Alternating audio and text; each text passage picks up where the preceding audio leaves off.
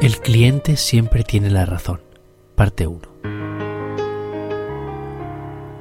Era de noche y circulaba con mi taxi por la ciudad como de costumbre, pero ese día había poco movimiento, o, al parecer, menos de lo habitual.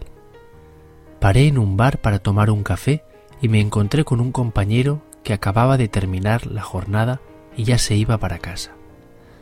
Cuando le comenté lo tranquila que estaba siendo esa noche, me dijo que había una gran fiesta en el Hotel Sheraton y que no paraba de salir gente pidiendo taxis.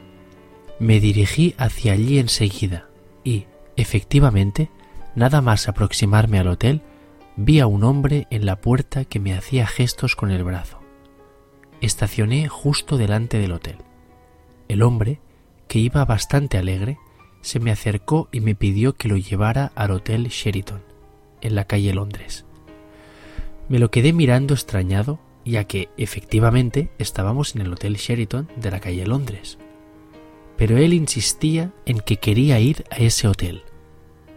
Yo le hice ver que ya estábamos donde él quería ir, pero que tal vez no lo recordaba debido al alcohol. Él, muy indignado, me dijo, Este no es el hotel donde estoy hospedado. Lléveme a mi hotel. Entonces le dije, Ok, súbase. Lo llevo a su hotel.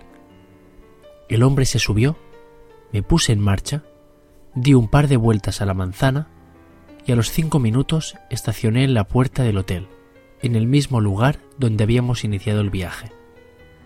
El hombre miró hacia afuera, sonrió, me pagó el viaje y entró feliz a su hotel.